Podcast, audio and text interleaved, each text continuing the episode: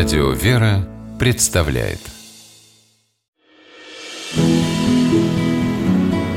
Имена, имена милосердие. Первая в России мемориальная доска в память о женщине была установлена в Петербурге в 1912 году на доме номер 16 по Ковенскому переулку. Здесь в самом начале 20 века жила Анна Философова. Деньги на памятный знак, посвященный ей, собирали друзья Анны Павловны и те, кому она помогала в нужде, а таких были сотни, тысячи. Анна родилась в Перми, в дворянской семье Дягилевых, которая вырастила и воспитала многих известных людей, например, театрального деятеля Сергея Дягилева.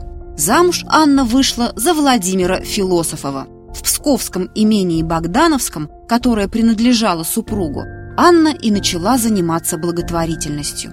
Молодая женщина построила бесплатную школу для местных детей и стала ее попечительницей. Каждое лето она устраивала для ребят литературные чтения, открыла народную библиотеку-читальню. В своем доме организовала амбулаторию. Приходившие сюда лечиться крестьяне получали лекарства даром. Деревенские жители называли Анну Павловну «красным солнышком». Сама же она писала, что только в Богдановском чувствует, что живет не исключительно для себя и своей семьи, а для народа – и что здесь ей, по ее словам, как-то несовестно жить.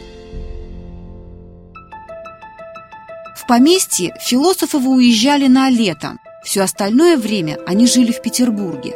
Там у Анны Павловны были две подруги – Мария Трубникова и Надежда Стасова. Все они состояли в кружке на пользу русской женщины. В 1861 году родился первый масштабный благотворительный проект этого кружка – общество дешевых квартир и других пособий нуждающимся жителям Санкт-Петербурга. Философова стала бессменным председателем общества, а существовало оно больше 15 лет. И если вначале снималось всего несколько квартир, в которых за небольшую плату, а то и вовсе бесплатно селили бедняков, то уже через несколько лет общество арендовало целые дома – при них работали швейная мастерская, прачечная, столовая, школа. Словом, все то, что облегчало жизнь работающим матерям. Ведь в домах этих в основном жили семьи, в которых не было кормильцев. Десятки тысяч человек за годы работы общества получили помощь от энергичных дам. Это касалось не только жилья. Анна Павловна организовала артель переводчиц и издательниц, чтобы дать возможность интеллигентным женщинам зарабатывать деньги.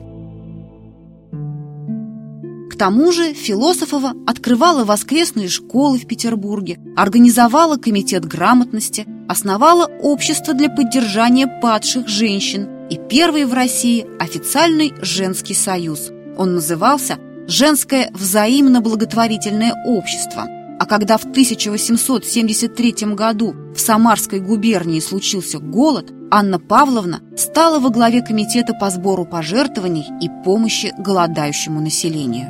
В те времена российским женщинам официально было запрещено учиться в высших учебных заведениях.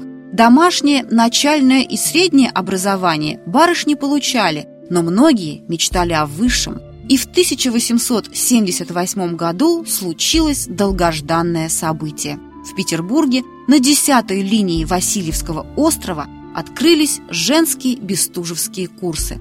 Разрешение на их открытие Философова добивалась вместе со своими подругами Стасовой и Трубниковой. Ставшее знаменитым учебное заведение дало высшее образование 10 тысячам девушек. К общественной и благотворительной деятельности Анны Павловны многие ее современники относились негативно. Борьба философовой за права женщин казалась блажью либеральной барыни. Сама же Анна Павловна говорила «Я человек и гражданка, люблю свое отечество и болею его болями». Анна Философова не только говорила, она действовала.